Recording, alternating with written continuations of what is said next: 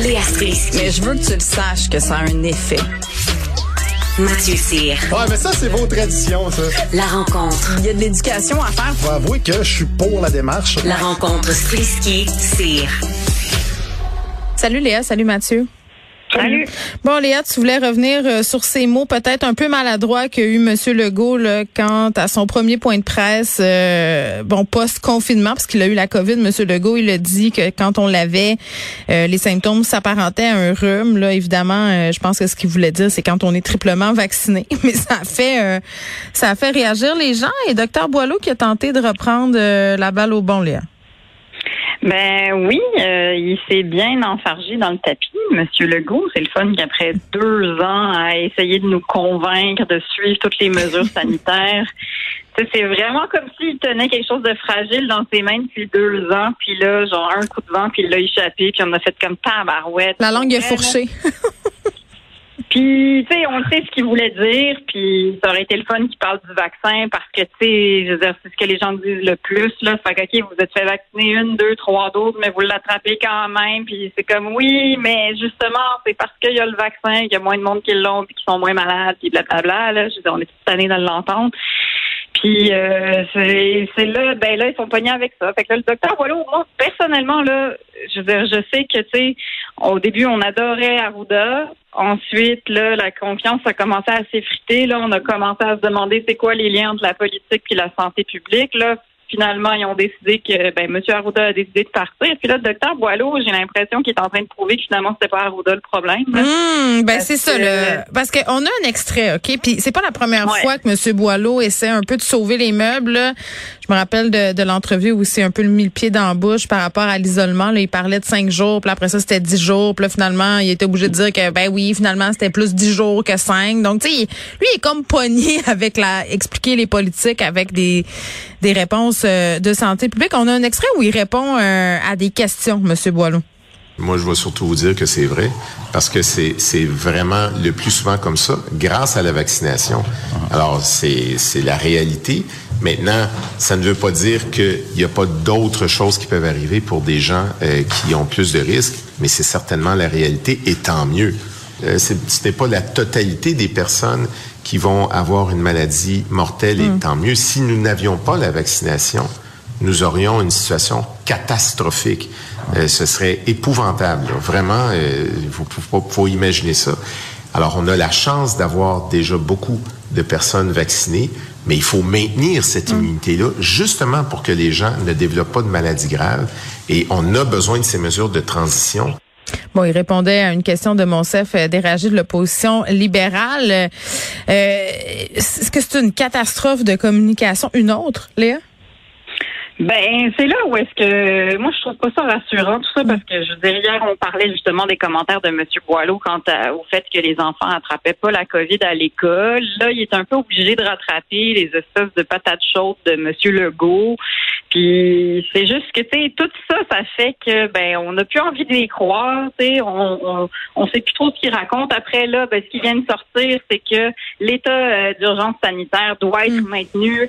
Euh, Monsieur Boileau a réagi. Je pense que ça devait être pendant la même conférence à, à, ça et du fait que tu sais non, on devrait continuer à garder l'état d'urgence sanitaire. Ok, fait que là hier c'est un rhume là, mais finalement on a besoin de l'état d'urgence sanitaire. On n'attrape pas la COVID à l'école. Tu sais, c'est juste que nous, on est, nous, on suit l'actualité, là, tu sais, on en mange, là, puis on est mêlé. Fait que je veux pas imaginer le commun des citoyens qui passent pas ses journées à lire les journaux, là. Oui. Je veux dire, on, on, a l'impression que ça donne juste envie d'abandonner, et puis après, ben là, ils vont revenir avec une campagne de vaccination en disant, oubliez pas votre troisième, puis peut-être votre quatrième dose, tu sais. Je veux dire, c'est juste, ça va pas bien, là. Votre communication, ça, ça, ça va pas bien, Mathieu. Oui, je suis entièrement d'accord. Je ne sais pas quoi rajouter de plus. Je veux dire, quand euh, tu te mêles les pinceaux de cette façon-là, tantôt pas à ce que le monde comprenne le dessin. Euh, puis c'est, c'est vraiment... C'est, c'est poche parce que c'était sur une belle lancée. Euh, ça allait bien. Il y avait des dates, des objectifs précis. Puis on dirait que... Puis, on dirait qu'ils se parlent pas entre eux. En, en, gros, moi, c'est, ce que je trouve. C'est qu'on dirait qu'à chaque fois, il y a des il y, a des, il y a des choses qui sont découvertes, il y a des choses qui, euh, qui, prennent le dessus. Puis ah oui, j'avais oublié de vous dire ça. Puis en passant, oubliez pas telle affaire. Tu sais, ça a l'air de quelqu'un qui, qui, est sur le point de fermer la porte pour de chez vous. Puis les non, oublie pas tes clés. Non, oublie pas telle affaire. Hey, fais attention à telle place. Puis il te donne trop d'informations, puis tu oublies tout, puis finalement tu pars, puis tu ouvres ton GPS, puis te rends là-bas parce que tu as oublié ce qu'il t'a dit. Mais mais et puis ça a des impacts réels, c'est ça le problème, c'est que j'écoutais j'écoutais Amélie Boisclair euh, qui est intensiviste plutôt à l'émission puis qui elle a, déploré sur Twitter justement c'est un peu elle qui est allée dire décrier ce que M. Legault avait dit pour dire que crime nous, euh, ça a un impact, un impact réel que les gens continuent de comprendre que la COVID, c'est pas un rhume, là, tu c'est pas parce que Mhm. tu mouches un peu du nez pendant ta COVID que c'est un rhume. Il y a des différences entre toutes ces affaires-là. Fait qu'arrêtez de généraliser n'importe comment parce que crime, ça a des impacts réels. là. C'est repris par tous les complotistes de ce monde aussi là, Ben oui. en ce moment. Ben oui, ça les alimente. Puis après, ben crime, il y a, il y a Éric Duhem puis sa gang qui pousse en arrière. Fait que si j'étais le gouvernement Legault, disons que j'essayerais de lire mes cartons de manière un petit peu plus assidue en ce moment. tu sais. Est-ce que- vous trouvez, euh, est-ce que tu trouves, Mathieu, que le gouvernement Legault remporte son pari là, en- auquel faisait référence Léa en début de segment, c'est-à-dire de séparer la santé publique et le politique? Est-ce que tu trouves qu'il y a apparence de séparation en ce moment?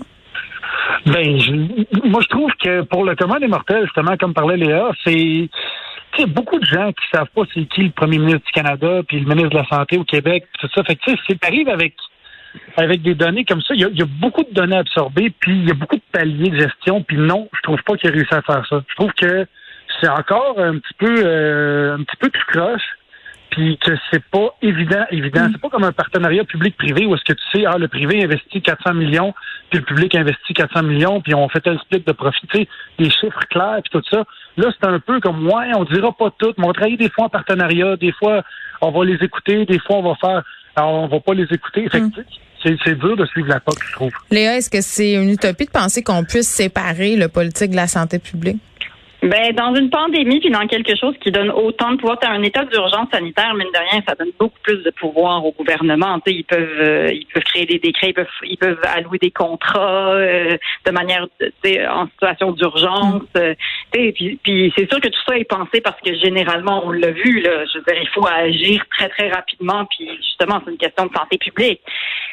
Mais au-delà de savoir, où la ligne là entre, à quel moment est-ce que la communication, le message rentre dans une boîte politique, puis à ce moment-là, il faut absolument s'exprimer d'une certaine façon pour pas aller perdre des votes. Tu sais, je, je, je sais pas si M. Boileau, c'est juste que peut-être que la communication c'est moins son fort là, je sais pas.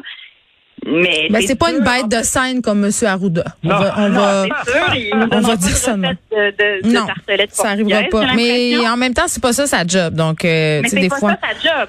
Sauf que il faut quand même qu'il arrive à, à- à vulgariser de manière claire. Puis là, j'ai l'impression, je, je sais pas à Mhm. quel point il se fait dire tu peux pas dire ça, tu sais, puis t'as une ligne de parti à suivre.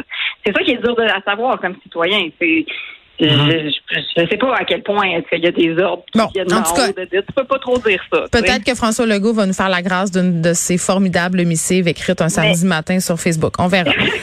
mais, mais juste, juste en terminant, mais tu sais, juste je me mets à sa place là. S'il se posait une question par l'opposition ou par un journaliste, de est-ce que vous pensez que, le, que M. Legault, euh, il avait raison quand il a dit que c'est juste un rhume? C'est juste, juste humainement, c'est sûr que le gars il est petit dans ses shorts à ce moment-là, tu sais. C'est sûr que même si c'est pas de la politique, humainement, tu te dis, je vais peut-être pas complètement contredire ce que le premier ministre il a dit. tu sais. Fait que c'est sûr qu'il y a de la politique qui rentre là-dedans de toute façon. Hey, je prends un moment euh, pour dire aux auditeurs que le projet sur la liberté académique là, a été déposé par le gouvernement de la CAQ. Là, c'est un dossier qu'on suit quand même depuis quelques temps. Euh, ça soulève quand même beaucoup de questions dans les universités, là, les recteurs, les profs. Est-ce que c'est la place du gouvernement que d'imposer des lois sur ce qu'on peut dire et peut pas dire? Danielle Mécan, qui est la ministre de l'Enseignement supérieur, elle sera avec Philippe Vincent Foisy demain à l'émission. Donc, pour ceux euh, que ça intéresse, soyez à l'écoute. Mathieu, tu voulais revenir euh, encore sur l'affaire Will Smith? Est-ce que est-ce qu'il y a du Ben oui, développement?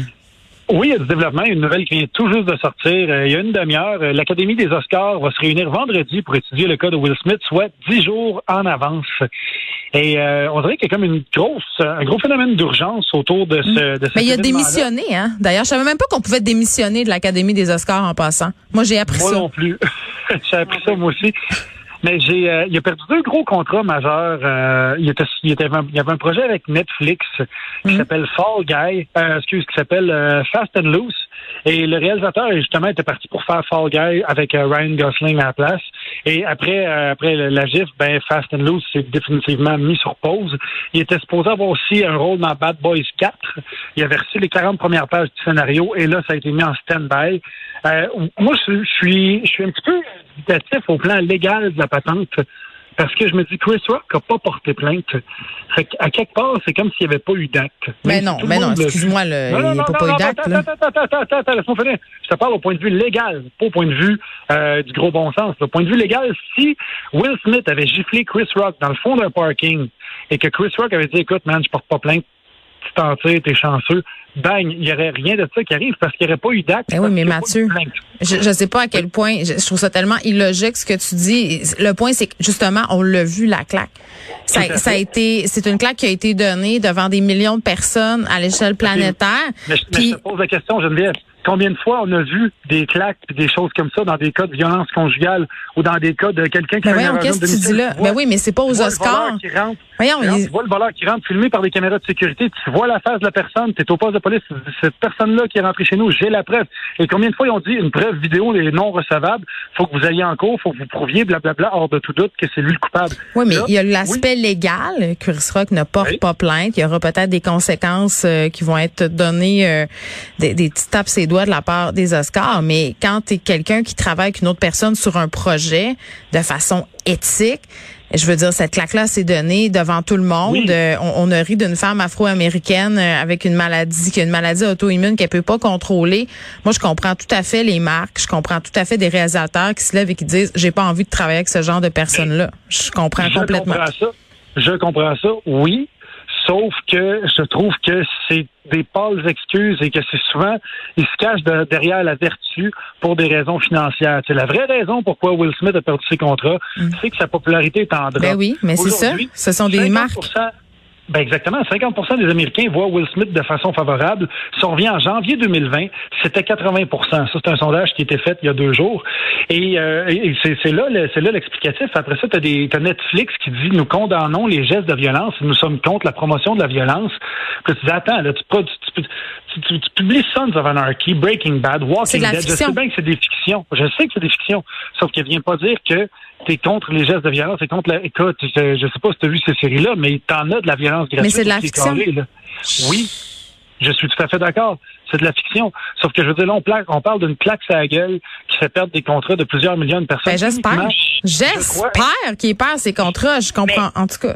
Mais moi, je crois que je suis pas contre. Je suis pas contre le fait qu'il perde ses contrats. Là-dessus, on est d'accord.